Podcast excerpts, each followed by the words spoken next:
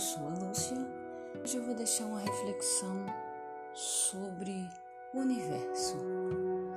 Quando o universo estiver te mostrando de várias maneiras como você deve agir e como você não deve fazer, então não relute contra ele, porque se você fizer isso, a resposta muitas vezes não vai ser agradável.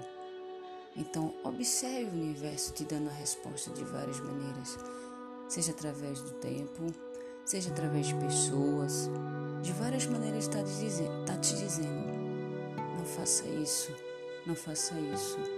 Mas você, ser teimoso ou teimosa, continua fazendo. E quando chega no final, começa a chorar.